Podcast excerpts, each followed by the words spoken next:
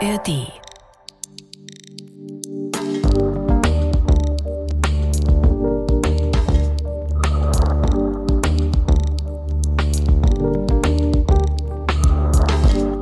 Bevor wir gleich mit der Folge starten, zunächst eine Triggerwarnung. Wir reden heute über eines der dunkelsten Kapitel der jüngeren argentinischen Geschichte.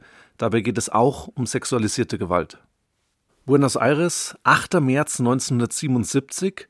Am Abend gegen 19.30 Uhr verlässt die 29-jährige Elisabeth Käsemann die Wohnung ihrer Freundin Diana Austin. Die beiden kennen sich aus der Uni. Elisabeth ist Deutsche und Diana ist, wie man gerade gehört hat, Britin. Beide sind Gringas, also Ausländer, und das schweißt natürlich zusammen. Die deutsche Elisabeth fällt in Argentinien auch optisch auf mit ihrem Teint. Sie ist groß gewachsen und schlank, hat braune Haare. Und schon für den nächsten Morgen verabreden sich die beiden Freundinnen wieder. Sie wollen bei Diana frühstücken. Doch Elisabeth kommt nicht. Diana macht sich natürlich große Sorgen dass vielleicht irgendwas passiert ist, denn vor knapp einem Jahr hat sich in Argentinien eine Militärjunta an die Macht geputscht. Mit dem Begriff werden Regierungen bezeichnet, die gewaltsam an die Macht gekommen sind, und seit der Machtergreifung des Militärs tobt wirklich der Terror in den Straßen von Buenos Aires. Wie gefährlich die Lage in dieser Zeit ist, können wir an einem Satz hören, der vom damaligen Kommandanten der Heeresgruppe stammt. Ich lese den mal vor. Wir werden 50.000 Menschen töten müssen, 25.000 Subversive, 20.000 Sympathisanten und wir werden 5.000 Fehler machen. Immer wieder verschwinden Menschen einfach. Wenn damals jemand nicht zu einer Verabredung kam, dann rechnete man mit dem Schlimmsten, erinnert sich Diana beispielsweise später. Die Schergen der Junta holen die Menschen oft mitten in der Nacht aus ihren Wohnungen, doch jetzt nicht mit viel Gepolter, sondern still und leise, möglichst unauffällig. Und nun ist eben auch Elisabeth Käsemann einfach weg. Drei Tage hört Diana kein Lebenszeichen von ihr. Dann kommen sie auch zu ihr nach Hause.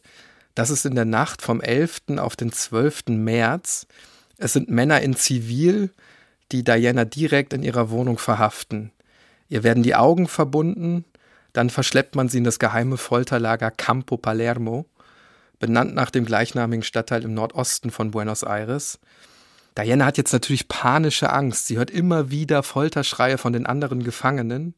Hier in Campo Palermo wird sie sehr lange verhört und dabei auch geschlagen. Was ihr aber auffällt, die Männer haben Informationen, die sie eigentlich nur direkt von Elisabeth bekommen haben können. Deshalb fragt Diana jetzt nach, fragt, was mit Elisabeth passiert ist. Daraufhin wird ihr erklärt, Elisabeth würde in einer Sache drin hängen. Sie weiß natürlich, dass das sehr, sehr beunruhigende Nachrichten sind. Aber Sie ist gleichzeitig auch überzeugt, dass Elisabeth noch am Leben sein muss. Viele Jahre später wird sie sich dann erinnern, dass Elisabeths Schreie aus einem Nebenzimmer zu hören sind. Und sie wird deshalb immer panischer. Es sind wirklich Schreie vor Schmerzen. Diana ist sicher ihre Freundin, wird mit einem Elektroschocker misshandelt. Und sie ist auch deshalb überzeugt, dass Elisabeth hier nach Campo Palermo verschleppt wurde und schwer misshandelt wird.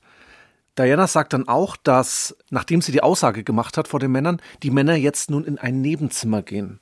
Und wie so oft in getrennten Verhören geht es den Männern darum, die Aussagen der beiden Frauen miteinander abzugleichen. So wollten sie herausfinden, ob wir die Wahrheit sagen, berichtet Diana. Und nun kann man natürlich bei solchen grausamen Verhörmethoden immer die Frage stellen, um welche Wahrheit es geht. Denn am Ende gesteht ein wirklich schwer misshandelter, gefolterter Mensch im Zweifel ohnehin alles, damit eben diese Folter endet. Für Diana hat das Martyrium dann scheinbar ein Ende, denn man bringt sie bereits am nächsten Morgen zurück in ihre Wohnung. Sie glaubt jetzt im ersten Moment, dass alles vorbei ist, aber der Horror, der geht jetzt auch in ihrer Wohnung weiter. Mehrere Männer vergewaltigen Diana abwechselnd wenn man das hört, was sie auch später über diese Tage im März 1977 erzählt, da bleibt einem wirklich regelrecht die Luft weg. Denn obwohl sie so schwer sexuell missbraucht wird, sagt sie sinngemäß, immerhin lebte ich ja noch, aber Elisabeth, was ist mit ihr? Die ist ja immer noch in dem Folterzentrum, wird also auch immer noch gefoltert. Sie stellt sich damals wohl auch die Frage, werden wir beide das überleben? Wird vor allen Dingen Elisabeth das überleben? So viel können wir schon mal verraten. Diana wird am Leben bleiben, denn die britische Regierung, die macht damals ganz entscheidend Druck auf die argentinischen Behörden. Wohl auch deshalb bekommt sie ihren Pass zurück. Der wurde ihr vorher nämlich abgenommen. Ein paar Wochen nach ihrer Entführung kann sie Argentinien dann in Richtung der USA verlassen und dort macht sie dann eine Aussage bei der Menschenrechtsorganisation Amnesty International. Sie ist es dann wohl auch, die noch in Argentinien Elisabeths Vater über die Verhaftung seiner Tochter informiert. Sein Name ist Ernst Käsemann und das kann man durchaus so sagen, eine ziemlich bekannte Figur in Deutschland. Er ist nämlich ein Theologieprofessor und dieser Ernst Käsemann, der hält sich gerade in Spanien auf, als ihn diese Horrornachricht erreicht. Und dort wendet er sich jetzt sofort an die deutsche Botschaft in Madrid. Das ist am 21. März und damit fast zwei Wochen nach der Verschleppung seiner Tochter Elisabeth. Es dauert dann aber noch mal zwei Tage, bis dann die deutsche Botschaft in Buenos Aires am 23. März über die Verhaftung informiert wird. Eigentlich könnte jetzt alles versucht werden, um Elisabeth aus der Haft zu bekommen, könnten also Botschaft, das Auswärtige Amt und natürlich auch die deutsche Regierung alle Hebel in Bewegung setzen. Du hast jetzt den Konjunktiv schon richtig gewählt, nämlich genau darum geht es heute. Denn wir werden heute beleuchten, ob der deutsche Staat, ob die Botschaft, das Auswärtige Amt und die Regierung hier wirklich genug tun, um in den folgenden Wochen das Leben einer deutschen Staatsbürgerin zu retten. In diesem Spiel auf Zeit wird auch der Deutsche Fußballbund, DFB, eine Rolle spielen, denn für Juni 1977 hat sich die deutsche Nationalmannschaft für ein Freundschaftsspiel gegen Argentinien direkt in Buenos Aires angekündigt. Die Öffentlichkeit, die ja immer mit so einem Fußballspiel verbunden ist, die könnte man ja jetzt eigentlich nutzen, zum Beispiel der DFB, aber auch die Behörden, um eben auf das Schicksal von Elisabeth Käsemann aufmerksam zu machen. Aber in der Zeit gibt es auch noch eine andere Sache, die eine ganz wichtige Rolle spielt, denn die Bundesrepublik hat wirtschaftliche Interessen in Argentinien. Sie führt gute Geschäfte, auch mit der Militärjunta. Und da stellt sich dann die Frage in der damaligen Zeit, will man seinen Geschäftspartner so entschlossen unter Druck setzen, um sich eben für eine deutsche Staatsbürgerin einzusetzen? Diese Geschäftspartner, das könnte man jetzt auch übersetzen als Regime, das in groß angelegten Säuberungen brutal jagt auf alle vermeintlichen, ja, weitestgehend linken Feinde des Systems macht. Eine Jagd, bei der auch Deutsche wie Elisabeth Käsemann ins Visier geraten. Zehntausende von Menschen werden in dieser Zeit verschleppt und in die Folterkammern der Junta gebracht. Wir sprechen heute über das Schicksal dieser sogenannten Desaparecidos, den Verschwundenen, von denen der Großteil nie wieder zu ihren Familien zurückkehren wird. Wir reden über grausame Verhörmethoden der Militärdiktatur, ausgeübt in über 700 Folterlagern. Wir sprechen auch über Menschen, die das Militär dabei einfach aus dem Flugzeug in den Rio de la Plata wirft.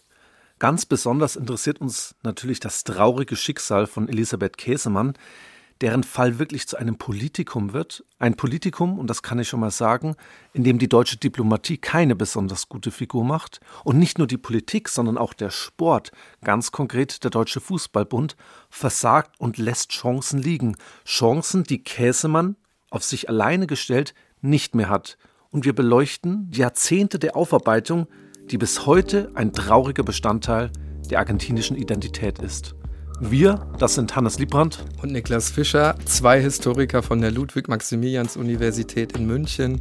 Das ist ein Podcast von Bayern 2 in Zusammenarbeit mit der Georg von Vollmer Akademie. Das ist Tatort Geschichte.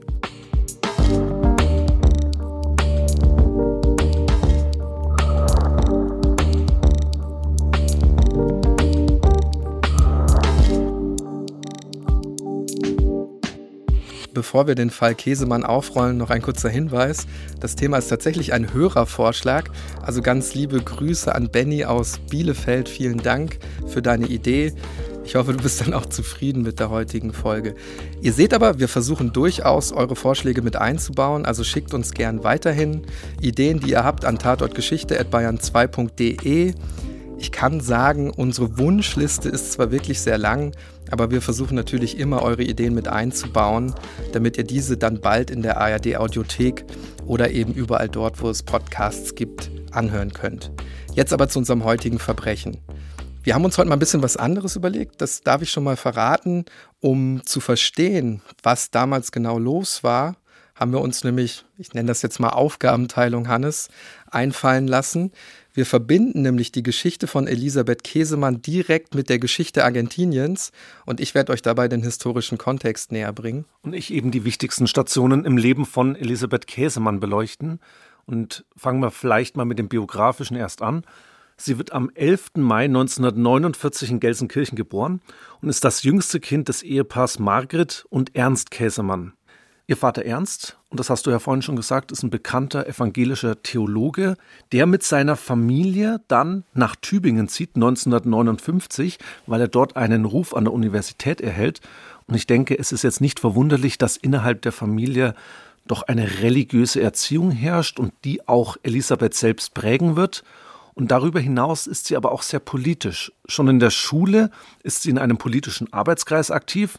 1966 macht sie dann in Tübingen das Abitur und geht dann noch im selben Jahr nach Berlin und beginnt ein Politikstudium an der Freien Universität. Ich habe hier ein Bild von Elisabeth Käsemann vor mir liegen als junge Frau, wie sie da sitzt auf dem Stein und die Hände nach hinten lehnt.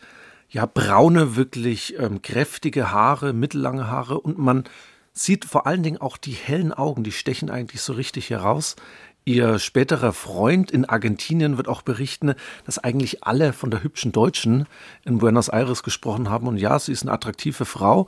Und in Berlin, wo sie sich dann eben ab 1966 befindet, nach dem Abitur, da geht wirklich die Post ab. Man kann es nicht anders sagen. Die wilden 68er Jahre, die vor allen Dingen in der Hauptstadt Deutschlands ja in den Universitäten auch zu erkennen sind.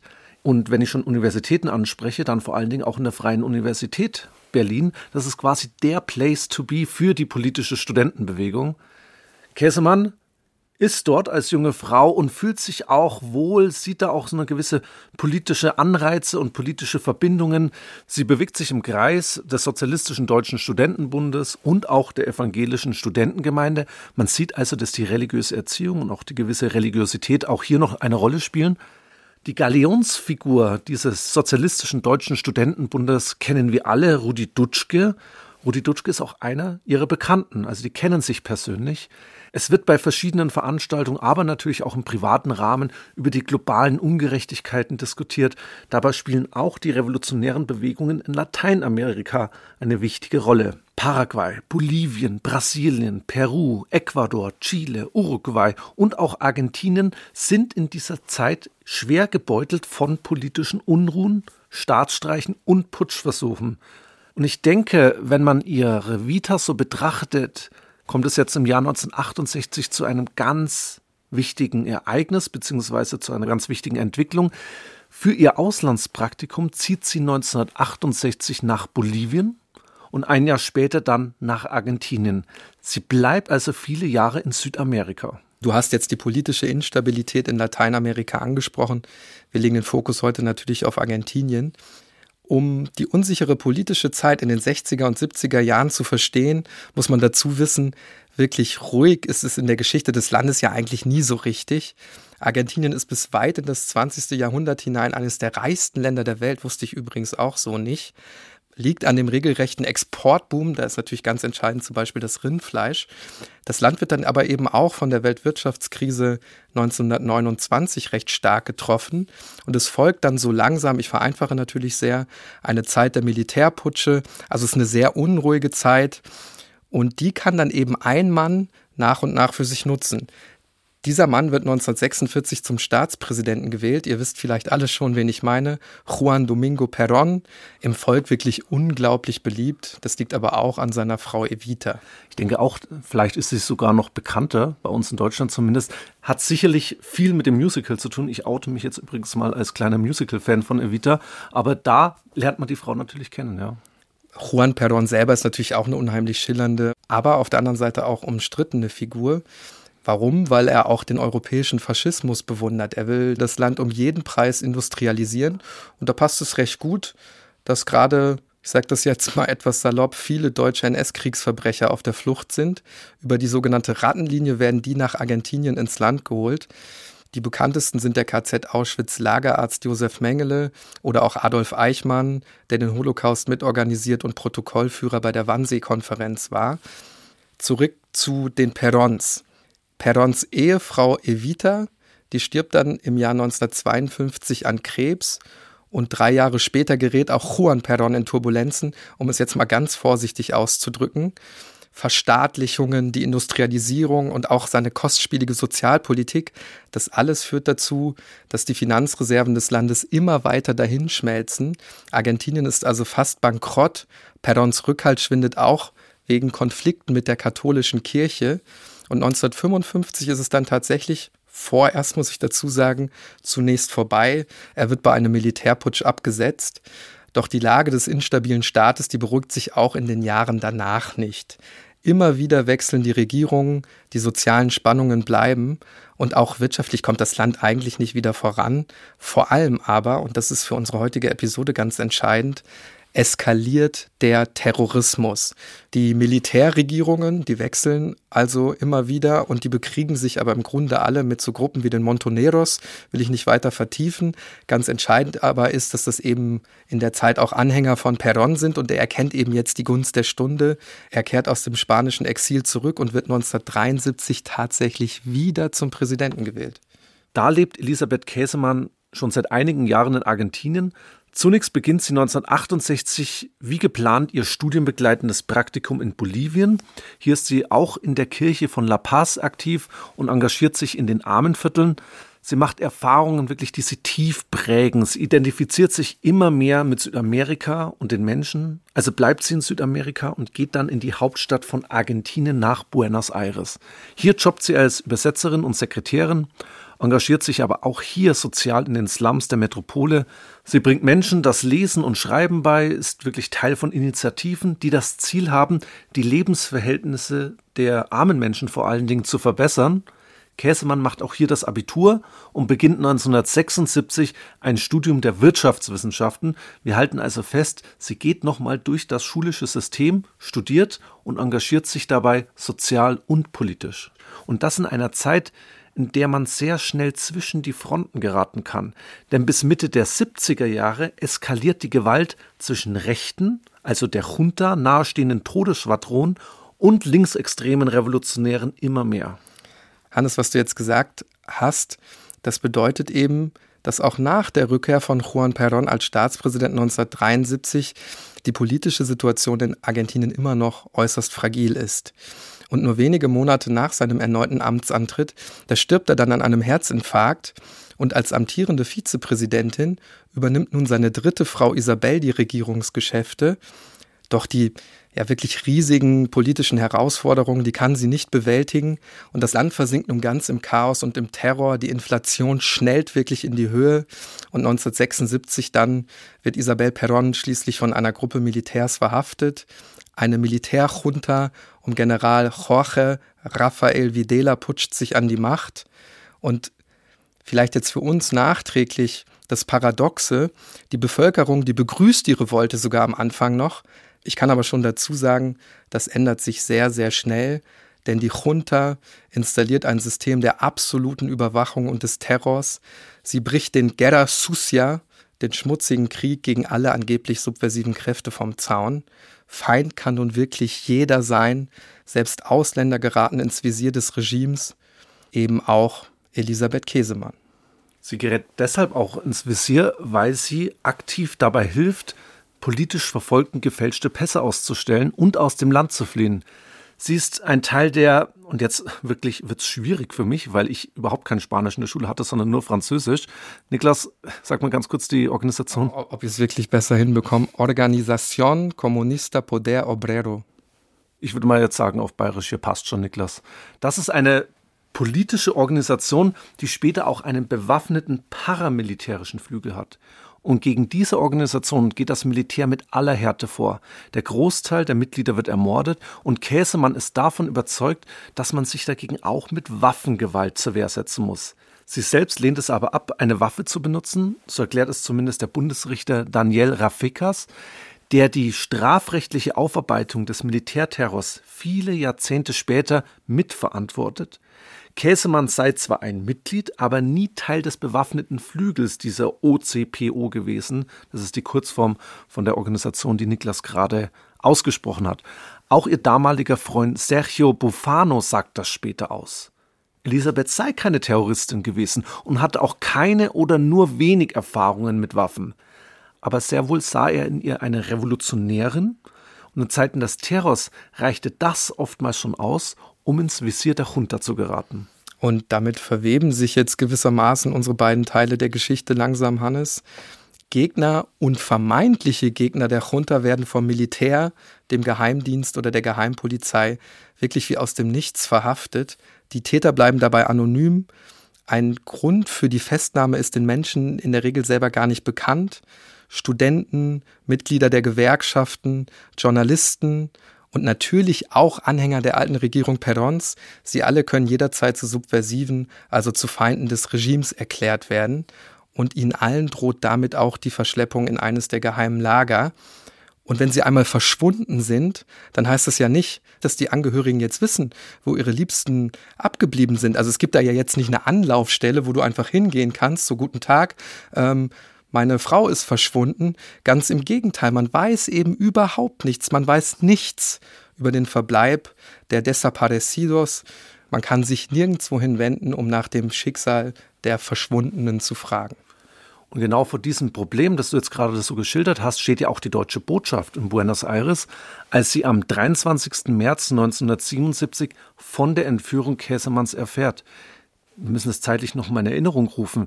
Über zwei Wochen sitzt sie da schon in Haft und in den Fokus der jetzigen Entwicklung rückt nun der deutsche Botschafter Jörg Kastel, einer, der im Auswärtigen Amt wirklich eine steile Karriere hinlegt ganz interessante Figur, wie ich finde, mit einer sehr markanten Stimme.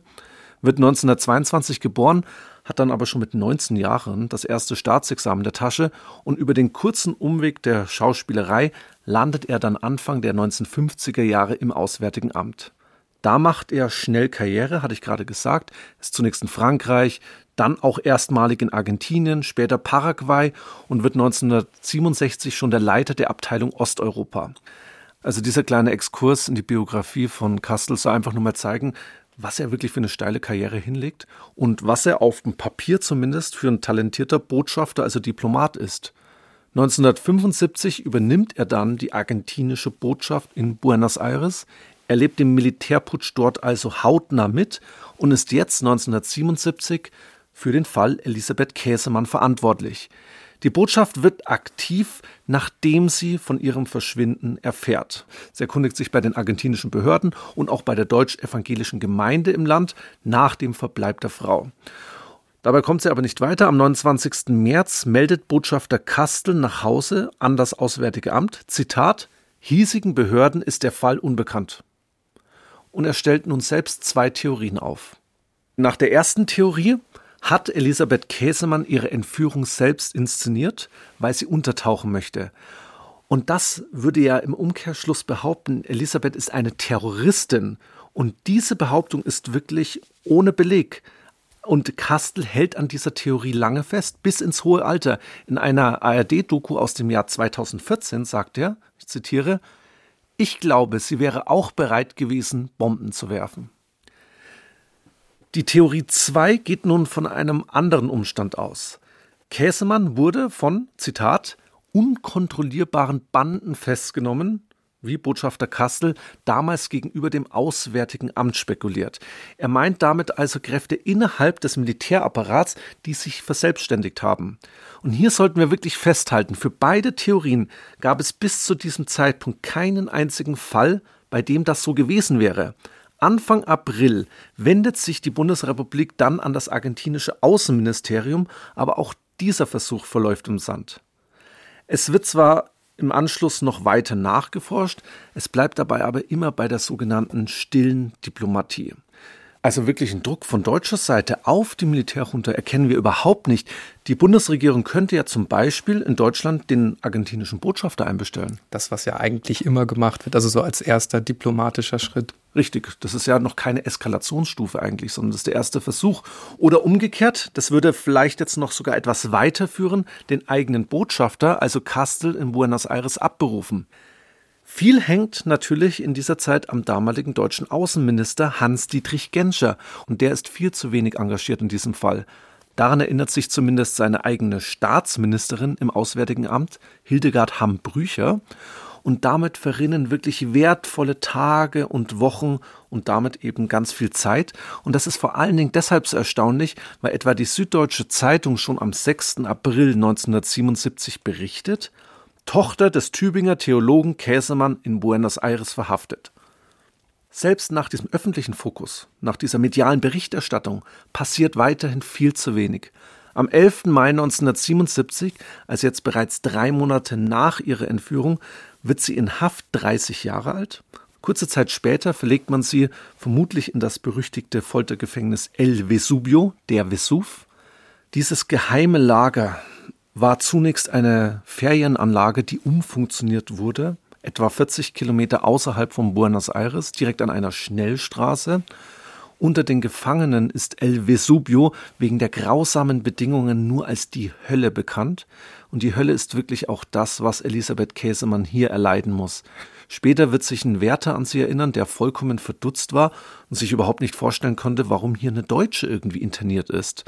Und er erinnert sich auch daran, in welch desolaten Zustand Elisabeth war. Gezeichnet von den Wochen der Folter lag sie einfach nur auf dem Boden, wollte nichts mehr essen, wollte nicht mehr sprechen, war vollkommen abgemagert, aber zumindest ist sie noch am Leben. Und theoretisch könnte sie zu diesem Zeitpunkt noch immer aus El Vesubio, aus der Hölle, gerettet werden. Was Menschen wie Elisabeth Käsemann in dieser Folterhaft erleiden müssen, das kann man sich kaum vorstellen.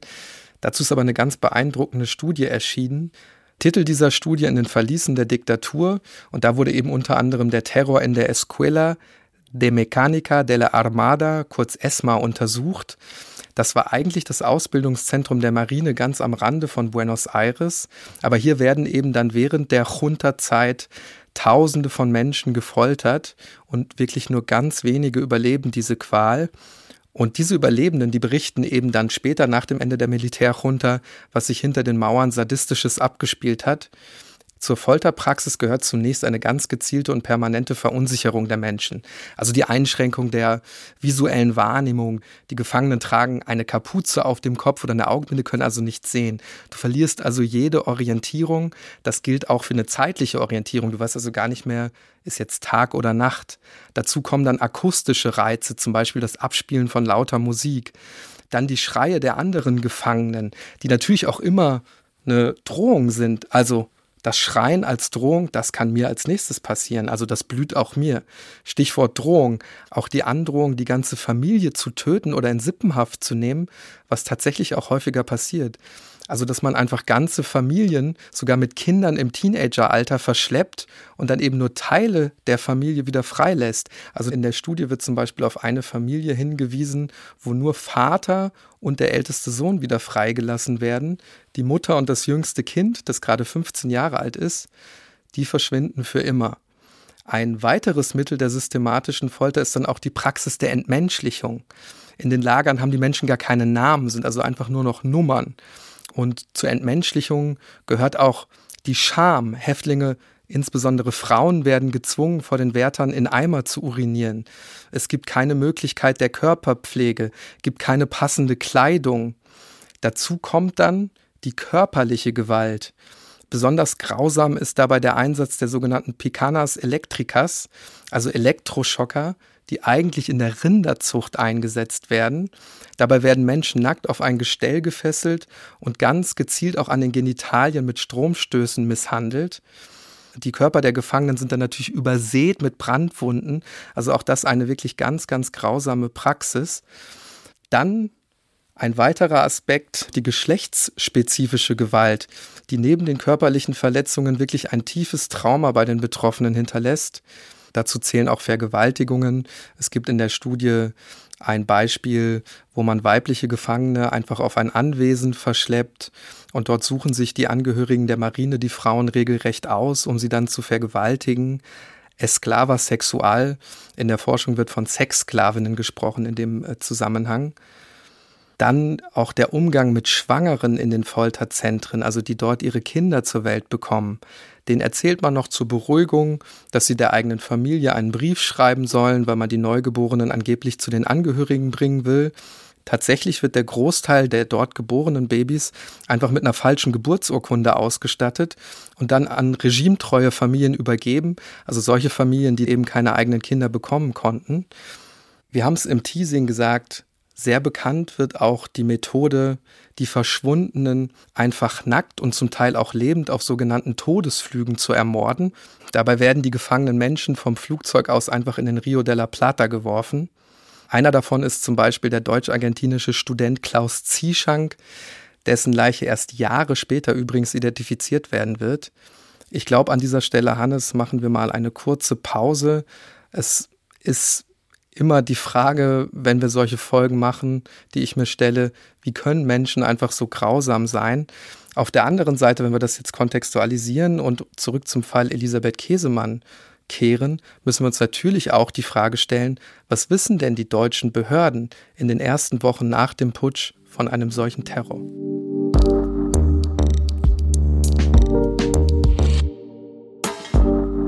Die Frage, was die deutschen Behörden oder auch die deutsche Öffentlichkeit vom Terror der Militärjunta wusste damals, die ist eigentlich relativ einfach beantwortet, Hannes. Dafür reicht es nämlich einfach vollkommen willkürlich, eine deutsche Zeitung aus der damaligen Zeit aufzuschlagen. Denn genau das habe ich gemacht. Und da lese ich schon im April und Mai 1976, also fast ein Jahr vor der Verhaftung von Elisabeth Käsemann, etwas über die Verschleppung von Klaus Zieschank zum Beispiel also der dann später identifiziert wird als eine der Opfer, die da in den Rio de la Plata geworfen werden. In anderen Artikeln geht es ganz allgemein über die tobenden Kämpfe zwischen linken Guerillas und dem Militär, darüber, dass Menschen einfach auf der Straße erschossen werden, darüber, dass marxistische Bücher in einer Militärkaserne verbrannt werden. Ich habe auch den Bericht eines fünf Monate inhaftierten britischen Ehepaars gefunden. Das spricht schon Anfang Mai 1976 von 8000 politisch Verfolgten in den Gefängnissen. Im November 1976 berichtet dann die Süddeutsche Zeitung von einer Delegation von Amnesty International, die besucht Buenos Aires.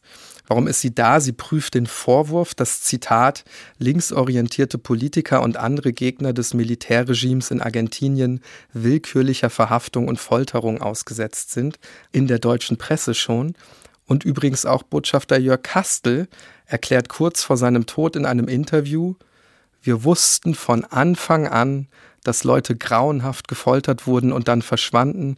Ich habe vielen gesagt, haut ab, die Militärs machen Tabula rasa.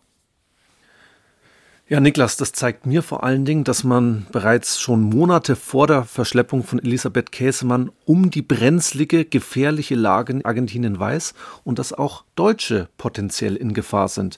Und hier nochmal zur Erinnerung, Elisabeth Käsemann wird ja erst im März 77 verschleppt.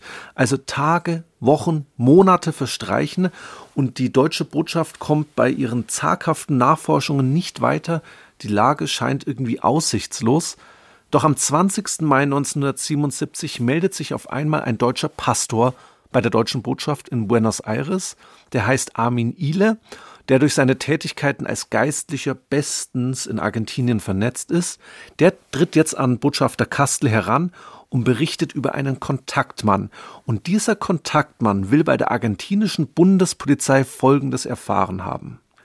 Elisabeth Käsemann sei noch am Leben Sie wird beschuldigt, ein Mitglied der Montoneros, also der linken Stadtguerilla, zu sein. Sie könnte freigelassen werden, wenn jedoch Geld fließt. Das sind vielleicht jetzt nur vage Andeutungen, doch der Pastor ist bereit, selbst dieser Spur nachzugehen, wenn er, und das ist jetzt die Grundvoraussetzung, die nötige Rückendeckung von der deutschen Botschaft bekommt. Das Problem ist aber, dass der Botschafter Kastel misstrauisch ist und er schätzt ganz allgemein die Risiken dieses Unterfangens als zu hoch ein, also die Tatsache, dass die Botschaft und damit die Bundesrepublik Deutschland in einen illegalen Deal hineingezogen werden könnte. Er befürchtet, dass man sich vielleicht auch erpressbar machen würde. Und für ihn ist klar, die Botschaft selbst kann sich darauf nicht einlassen. Er nennt jedoch dem Auswärtigen Amt den Namen eines Anwaltes, der einen solchen Freikauf einfehlen könnte. Doch auch daraus wird nichts. Die deutschen Behörden hinken hinterher. Man kann auch sagen, sie sind immer einen Schritt zu spät, ehe sie Ende Mai von der Realität eingeholt werden. Nämlich da meldet die argentinische Presse, dass es bei der Durchsuchung einer Finca zu einem Feuergefecht zwischen der Polizei und angeblichen Montoneros-Kämpfern gekommen sei. 16 Menschen sterben bei diesem Feuergefecht und auch eine Deutsche ist unter den Toten. Am 2. Juni erscheinen über diesen Vorfall auch Berichte in argentinischen Zeitungen und dabei werden nun auch Namen der Opfer genannt. Und wenn man sich diese Namen anschaut, dann kommt jetzt allmählich Licht ins Dunkle, denn da taucht eine Tote mit dem Namen Isabel Casermann auf.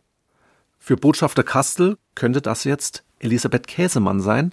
Er bittet das Auswärtige Amt jetzt darum, ihm ein Foto von Käsemann zu schicken, damit er gegebenenfalls die Leiche identifizieren kann. Bei Botschafter Kastel wächst nun die Überzeugung, dass Elisabeth Käsemann vom argentinischen Militär verhaftet worden ist. Und er ist sich sicher, dieses Feuergefecht, bei dem 16 Menschen sterben, ist, Zitat, fabriziert.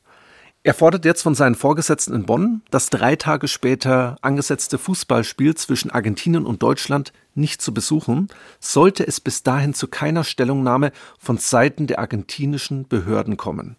Er glaubt aber immer noch, wenn das Militär wirklich dahinter steckt, dann kann das nicht im Auftrag von Präsident Videla gehandelt haben, sondern es müssen Gegner von ihm am Werk gewesen sein, die dem Präsidenten schaden wollen.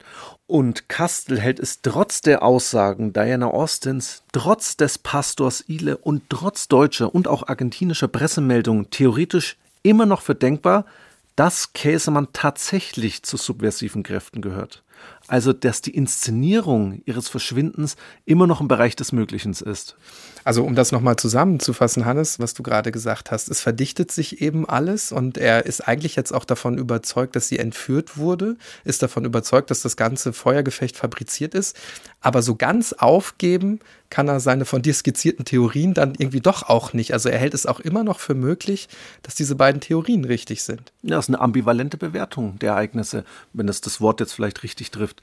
Auf der einen Seite verabschiedet er sich auch nicht konsequent von Theorien, die eigentlich durch die Faktenlage längst überholt sind. Auf der anderen Seite macht er zumindest etwas Druck, protestiert beispielsweise bei den Argentiniern, betont bei einem Gespräch auch die Gefahr für die Verschlechterung der diplomatischen Beziehungen zwischen Deutschland und Argentinien.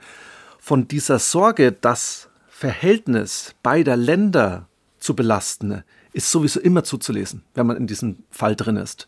Also ich meine vor allen Dingen in der Korrespondenz zwischen der Botschaft in Buenos Aires und dem Auswärtigen Amt in Bonn. Es geht wirklich viel darum, der argentinischen Regierung nicht auf die Füße zu treten. Und irgendwie wird man auch das Gefühl nicht los, das ist jetzt wichtiger, als entschieden und resolut zu reagieren. Das gilt vor allen Dingen für das Auswärtige Amt, nämlich das gestattet Botschafter Kastel zwar dann tatsächlich, dem Fußballspiel fernzubleiben. Gleichzeitig wird ihm aber auch zurückgemeldet, ich zitiere, es ist jedoch nicht opportun, zu diesem Zeitpunkt den Protestcharakter offiziell hervorzuheben. Also ich fasse nochmal zusammen, um sich das nochmal vorzustellen. Da befindet sich eine deutsche Staatsbürgerin wochenlang in Folterhaft. Das Fußballspiel abzusagen, zieht man nicht in Betracht, als Käsemann noch lebt. Und man zieht es auch nicht in Betracht, als man eigentlich davon ausgehen muss, dass sie ziemlich sicher nicht mehr lebt. Und das finde ich besonders erschütternd, weil man ja mit dem Fußball natürlich so eine Art Druckmittel auch in der Hand hatte. Und das räumt zumindest Jahrzehnte später noch der DFB-Generalsekretär ein. Er sagte mich sinngemäß, es hätte nur einen Anruf seines Verbands gebraucht, um zu sagen, lassen Sie die Frau frei. Stellen wir uns natürlich unweigerlich die Frage, warum interveniert sozusagen der DFB nicht? Präsident 1977 ist Hermann Neuberger. Und um das sehr kurz und knackig zu sagen, der will sich nicht einmischen, der will sich raushalten. Und das, obwohl sein eigenes Wort durchaus Gewicht hat, denn der Neuberger, also der Hermann Neuberger, der ist in der FIFA wirklich gut vernetzt. Aber er hält eben eine Absage des Spiels in Buenos Aires für diesen Zeitpunkt nicht für opportun. Er zieht es überhaupt nicht in Betracht. Die deutschen Nationalspieler übrigens, zum Beispiel Sepp Meyer oder Karl-Heinz Rummenigge, die werden über den Fall Elisabeth Käsemann gar nicht informiert. Und so jubeln eben am 5. Juni 1977 60.000 Zuschauer den beiden Nationalmannschaften zu.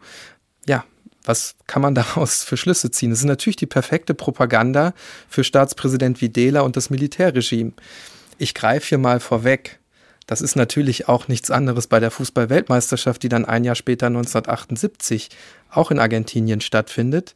Natürlich ist da längst international bekannt, dass Argentinien, also die Junta, massiv Menschenrechte verletzt. Auch damals wird übrigens in der deutschen Presse vereinzelt über einen möglichen Boykott der WM nachgedacht. Kommt einem irgendwie bekannt vor, gell? also diese Vermischung aus Sport und Politik. Ähm, wenn man jetzt nochmal an die WM in Katar denkt, können wir jetzt nicht vertiefen, müssten wir wahrscheinlich noch mal stundenlang darüber sprechen.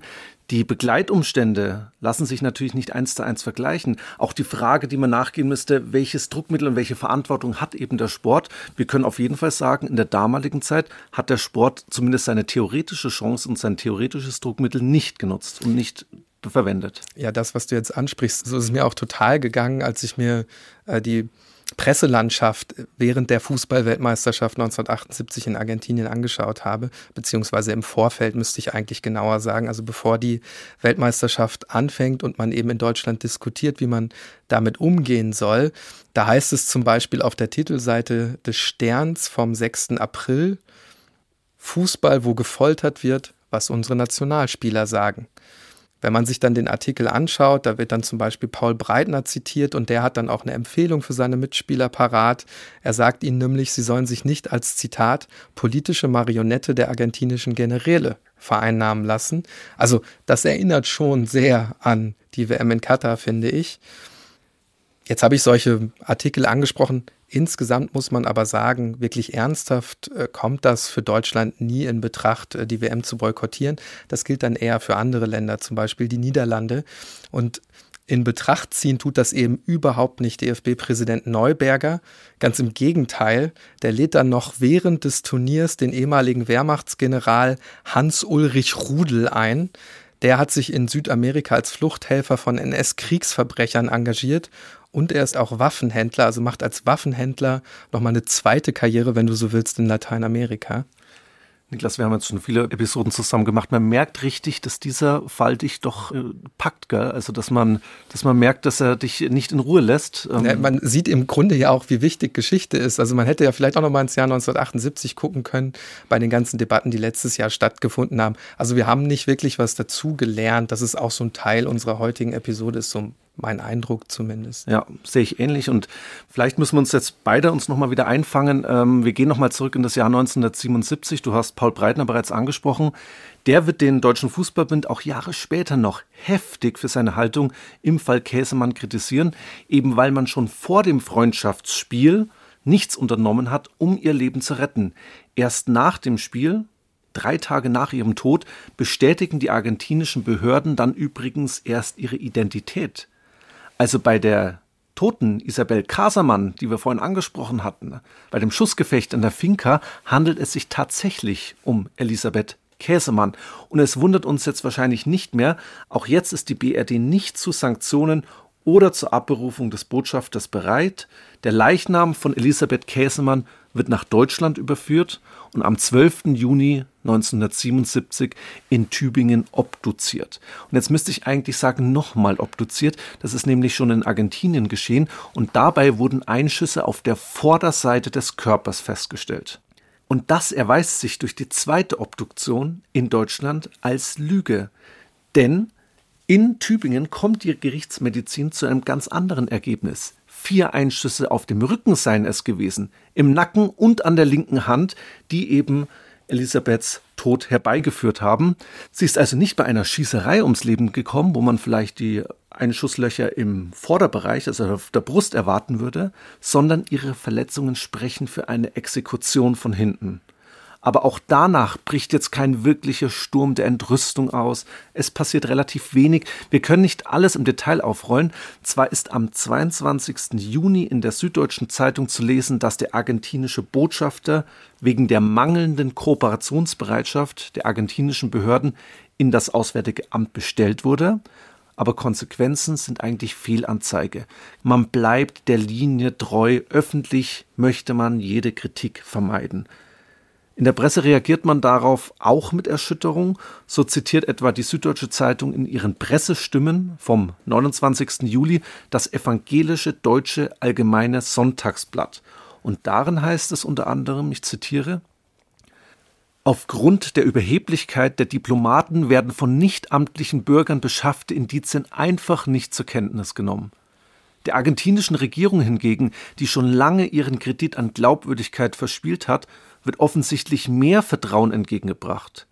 Auch verwertete die deutsche Botschaft den Hinweis nicht, dass Elisabeth Käsemann im Campo Palermo inhaftiert sei und dort gefoltert werde. Wenn man das so hört, macht einen das doch dann irgendwie ein bisschen sprachlos. Also werden wir natürlich den Eindruck einfach nicht los, dass man sich zumindest viel zu wenig bemüht, um Elisabeth Käsemanns Leben zu retten. Aber noch erschütternder ist ja eigentlich die Reaktion nach dem Tod, weil jetzt würde man ja den großen Proteststurm erwarten, aber der bleibt eben auch aus. Und warum ist das so? Über die Hintergründe können wir nur spekulieren. Also welche Rolle spielt es zum Beispiel da, dass Argentinien für die Bundesrepublik ein wichtiger Wirtschaftspartner ist? 1978 zum Beispiel, da wird ein Fischereiabkommen zwischen den beiden Ländern unterzeichnet. Das soll den deutschen Schiffen die Fischerei vor Patagonien ermöglichen. Und vielleicht noch wichtiger, schon vor dem Militärputsch hatten die Deutschen den Export von Panzern genehmigt und diesen Rüstungsauftrag, den zieht man jetzt auch nicht zurück, als die Militärjunta an die Macht kommt. Und wegen solcher Entwicklungen wird Elisabeths Vater Ernst Käsemann der wird auch in den Monaten nach dem Tod seiner Tochter davon überzeugt sein, dass wirtschaftliche Interessen für die deutsche Politik wichtiger sind als der Wert eines Menschenlebens. Es gibt da einen Satz von ihm, der das relativ pointiert zum Ausdruck bringt. Ich zitiere den mal. Humanität wie Demokratie werden hier bürokratisch verwaltet und ein verkaufter Mercedes wiegt zweifellos mehr als ein Leben. Auch darüber, Niklas, müssten wir eigentlich stundenlang sprechen. Also die Bedeutung wirtschaftlicher Interessen von Handelsbeziehungen mit Regimen, die eben nicht unseren demokratischen Anforderungen beziehungsweise unseren Grundprinzipien entsprechen. Und das ist sicher auch ein fader Beigeschmack, der mit dem Blick auf das Schicksal von Elisabeth Käsemann bleibt. Es gibt direkt nach ihrer Ermordung auch keinen wirklichen Widerspruch gegen die offensichtliche Lüge, Elisabeth wäre als Terroristin im Kampf erschossen worden. Und dabei kann man auch zu dem Eindruck kommen, dass die deutschen Entscheidungsträger damals auch von einem politischen Zeitgeist vielleicht geprägt waren oder zumindest beeinflusst wurden. Damals rollt ja der Linksterrorismus durch die Bundesrepublik und da könnte man vielleicht auch den Eindruck gewinnen, dass man, also die Bundesregierung ein gewisses Verständnis für das Vorgehen der argentinischen Militärs gegen die angeblichen subversiven Kräfte hat.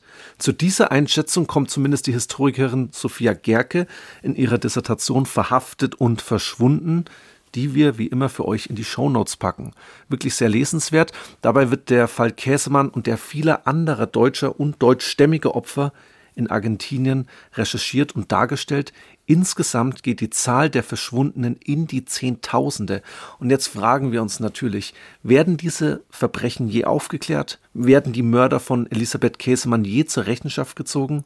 Wir sprechen gleich über die schwierige Suche nach den Tätern des argentinischen Terrorapparates und den steinigen Weg der Aufarbeitung nach dem Ende der Militärdiktatur. Liebe Hörerinnen und Hörer von Tatort Geschichte, ich muss kurz stören mit einem kurzen Hinweis. Wir haben es ja in den letzten Episoden schon angesprochen. Wir sind im Frühsommer gleich mit zwei Veranstaltungen live in Bayern am Start.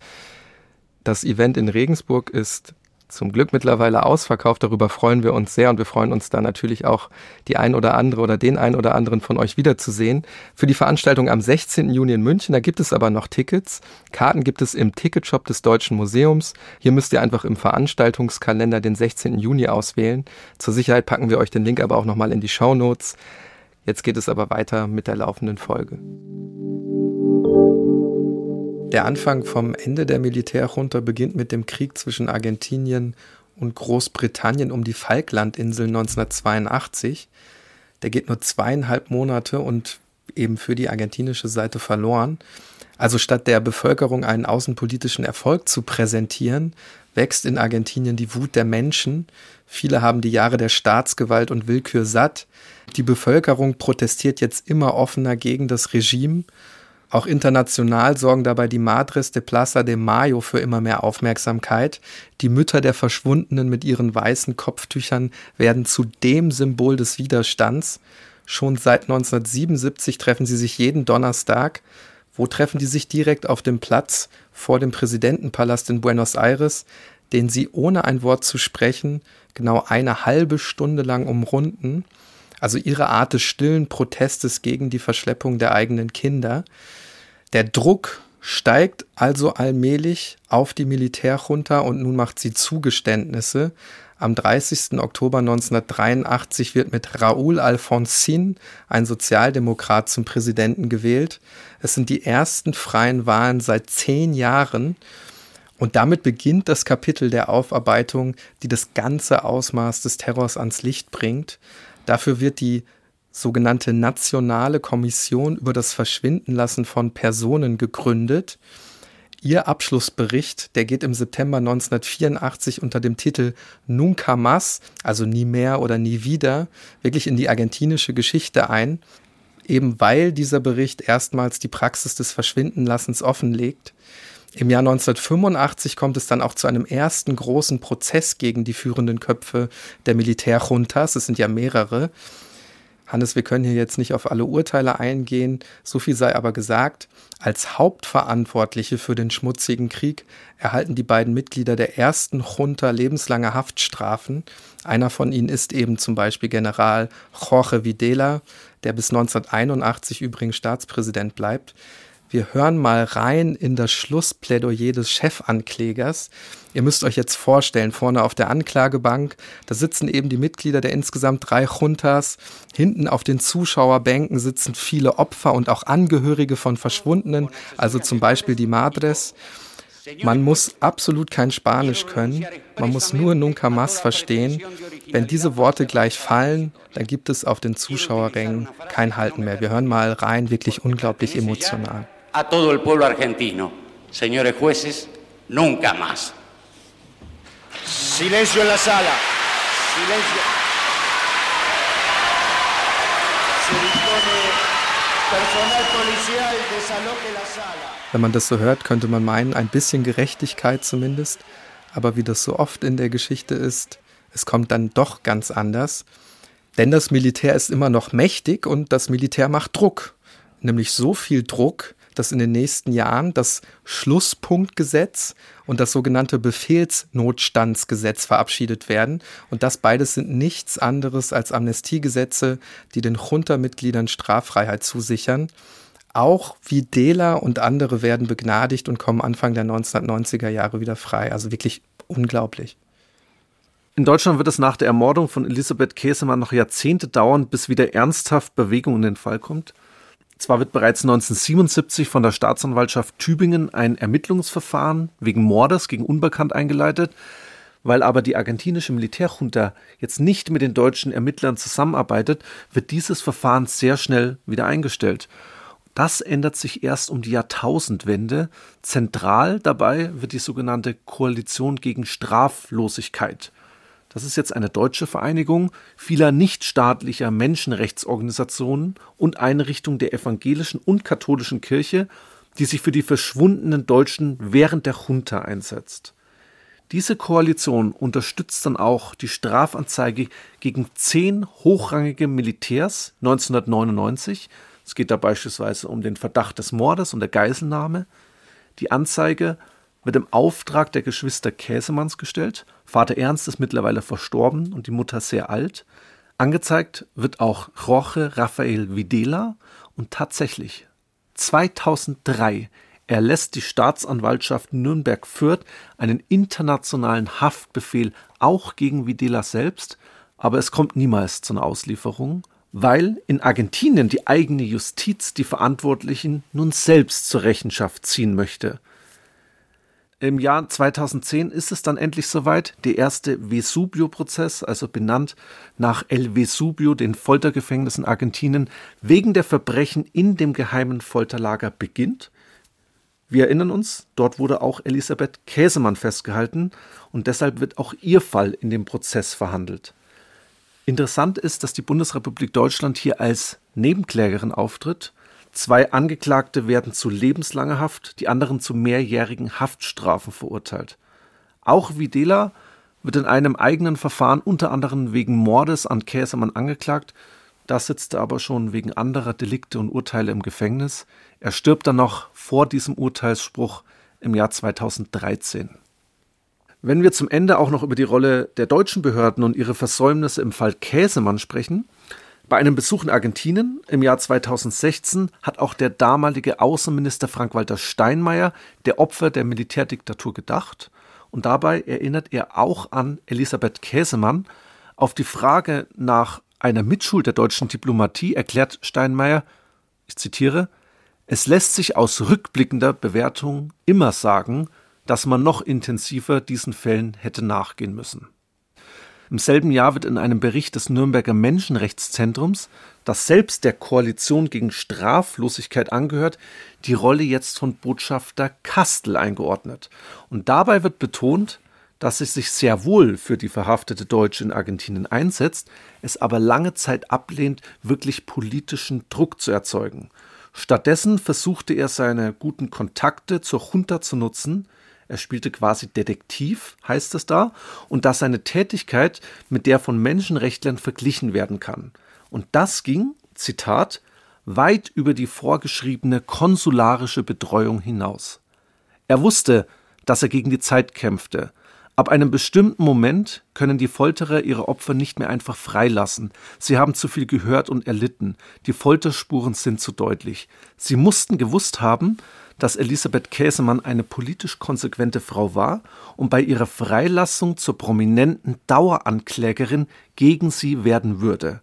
Und dies kurz vor dem anstehenden Fußballfreundschaftsspiel Deutschland-Argentinien in Buenos Aires, das Auftakt zur dortigen Fußballweltmeisterschaft 1978 war. Gleichzeitig kann man auch in einer ARD-Doku aus dem Jahr 2014 dann aber wieder einen Kastel zuhören, der in seinem sehr hohen Alter zu Käsemann noch Aussagen macht wie, ich zitiere wieder, ich glaube, dass sie zweifellos bereit war, eventuell auch als Terroristin von links das Regime anzugreifen. Das Problem an solchen Aussagen ist ja, dass er Elisabeth damit im Grunde selbst eine Mitschuld an ihrem Verschwinden gibt. Hannes, wenn wir Ihren Fall zum Abschluss nochmal reflektieren, dann habe ich natürlich die Frage im Kopf, ob Elisabeth Käsemanns Leben nach ihrer Verhaftung hätte gerettet werden können. Aber das können wir beide natürlich nicht final beantworten. Was wir aber sagen können, trotz allem, was wir jetzt auch gerade zum Ende nochmal gehört haben, die deutschen Behörden haben eben nicht genug getan, um es zumindest zu versuchen. Das gilt natürlich insbesondere für das Auswärtige Amt. Das gilt aber zum Beispiel auch für den DFB, der damals eben wegschaut, passiv bleibt, den Fußball nicht als Druckmittel nutzt und sich damit eben auch einspannen lässt von der Militärjunta, egal ob man das will oder nicht. Übrigens, das sind Zeichen des Protestes damals durchaus möglich gewesen wäre. Das beweist kein geringerer als der Nationaltrainer von Argentinien, Cesar Luis Menotti. Bereits vor der WM unterschreibt er zum Beispiel in Zeitungen Aufrufe, die nach dem Schicksal der Verschwundenen fragen. Und als Argentinien dann 1978 tatsächlich, übrigens nach einem 3 zu 1 gegen die Niederlande, Weltmeister wird, da soll er Präsident Videla angeblich bewusst den Handschlag verweigert haben. Ich weiß nicht, wie viel Mythos da dran ist, war wohl auch ein relativ dichtes Gedränge damals, aber es gibt eben die Geschichte, dass er das bewusst getan hat. Versuchen wir zum Abschluss nochmal die Zeit der Militärdiktatur in Argentinien zusammenzufassen. Heute gehen Schätzungen für die Zeit von 1976 bis 2016 von 30.000 Verschwundenen insgesamt aus, wobei Verschwundene natürlich nicht wörtlich zu nehmen ist, denn die meisten werden einfach ermordet und tauchen eben nie wieder auf. 86 davon sind Deutsche beziehungsweise deutschstämmig. Wir haben ja zum Beispiel auch von Klaus Zieschank gehört. Auch bei ihm übrigens bleibt der Staat relativ untätig, aber dafür gibt es eben auch noch andere Beispiele. Eine andere, und die haben wir heute sehr ausführlich kennengelernt, ist eben Elisabeth Käsemann. Ihr Andenken wird heute über die gleichnamige Stiftung hochgehalten. Die Stiftung möchte nach eigener Auskunft den Dialog zwischen Deutschland, Lateinamerika und Spanien auf wissenschaftlicher, politischer und kultureller Ebene fördern. In Tübingen ist eine Straße nach ihr benannt. Das Wildermuth-Gymnasium in Tübingen, in dem Käsemann Abitur gemacht hat, vergibt heute den Elisabeth Käsemann-Preis. Den bekommen Schülerinnen und Schüler, die sich in besonderer Weise für die Gemeinschaft engagiert haben. Auch in Argentinien ist das Schicksal der Verschwundenen noch immer ein fester Teil der Erinnerungskultur. Es gibt etwa Gedenkmärsche durch die Straßen von Buenos Aires. Da sieht man endlose Banner mit Gesichtern der Toten und den bis heute Vermissten. Und Wenn wir das jetzt wieder so ein bisschen drehen in Richtung der juristischen Aufarbeitung, können wir sagen, auch die dauert an. Erst im Juli 2022 sind in einem großen Prozess mehrere ehemalige Mitglieder des Militärs verurteilt worden, allein zehn zu lebenslänglicher Haft. Auch im Jahr 2023 übrigens beschäftigt sich auch die deutsche Justiz nach wie vor mit den verübten Verbrechen während der argentinischen Militärjunta. Ende Januar macht die Meldung in der Presse die Runde, dass die Wohnung eines Verdächtigen in Berlin durchsucht wurde. Die Tatvorwürfe der Staatsanwaltschaft lauten Entführung, Folterung und Ermordung von mindestens 15 jungen Frauen und Männern. Beschuldigt dabei wird ein Deutsch-Argentinier, der in der Zeit der Militärdiktatur Kommandant bei der Marine war und in dieser Funktion eben Oppositionelle gejagt hat. Ihm soll tatsächlich auch in Deutschland der Prozess gemacht werden. Was wir also erkennen, ist, die juristische Aufarbeitung geht weiter und solange die nicht abgeschlossen ist, werden auch die Madres de Plaza de Mayo weiterlaufen. Ja, harter Break jetzt, aber ich will trotzdem noch verraten, womit wir uns in der nächsten Episode beschäftigen. Da geht es nämlich nach England und Schottland, denn dort herrschen im 16. Jahrhundert zwei mächtige Frauen, die eigentlich miteinander verwandt sind, aber bald zu unerbittlichen Feinden werden. Eine Feindschaft, durch die die eine bald ihren Kopf verlieren wird. Wir zeigen euch das Duell um die Krone zwischen Elisabeth I., Königin von England, und Maria Stuart, Königin von Schottland. Hört also unbedingt wieder rein, wenn wir ins 16. Jahrhundert reisen. Wenn ihr den Podcast abonniert, verpasst ihr auch keine weitere Folge von uns. Die findet ihr wie gewohnt in der ARD Audiothek und überall, wo es Podcasts gibt. Unter tatortgeschichte.bayern2.de könnt ihr uns Feedback und Rückmeldungen geben. Zum Ende bleibt mir noch zu sagen, Tatort Geschichte ist ein Podcast von Bayern 2 in Zusammenarbeit mit der Georg von Vollmer Akademie. Das Ziel der Georg von Vollmer Akademie ist es, Menschen zur aktiven Teilhabe an unserer Gesellschaft zu sensibilisieren, ja zu begeistern und das macht sie eben über verschiedene Veranstaltungen wie Seminare oder Vorträge oder eben unser Podcast. Also wirklich ein sehr vielfältiges Programm, was die Akademie anbietet. Schaut da unbedingt mal rein. Das findet ihr unter vollmer-akademie.de.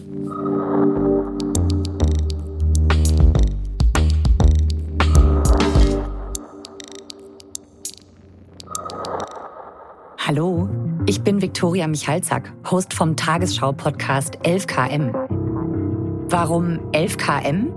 In 11 Kilometern Tiefe befindet sich der tiefste erreichbare Punkt der Erde. Und zusammen mit euch werde ich in jeder Folge tief in ein Thema eintauchen, das ihr gehört haben müsst. An meiner Seite die besten Journalistinnen und Journalisten der ARD, um ihre aktuellen Recherchen aus Politik, Wirtschaft, Kultur oder Sport hinter und tiefgründig für euch zu erzählen. 11KM, der Tagesschau-Podcast. Ein Thema in aller Tiefe. In der ARD Audiothek.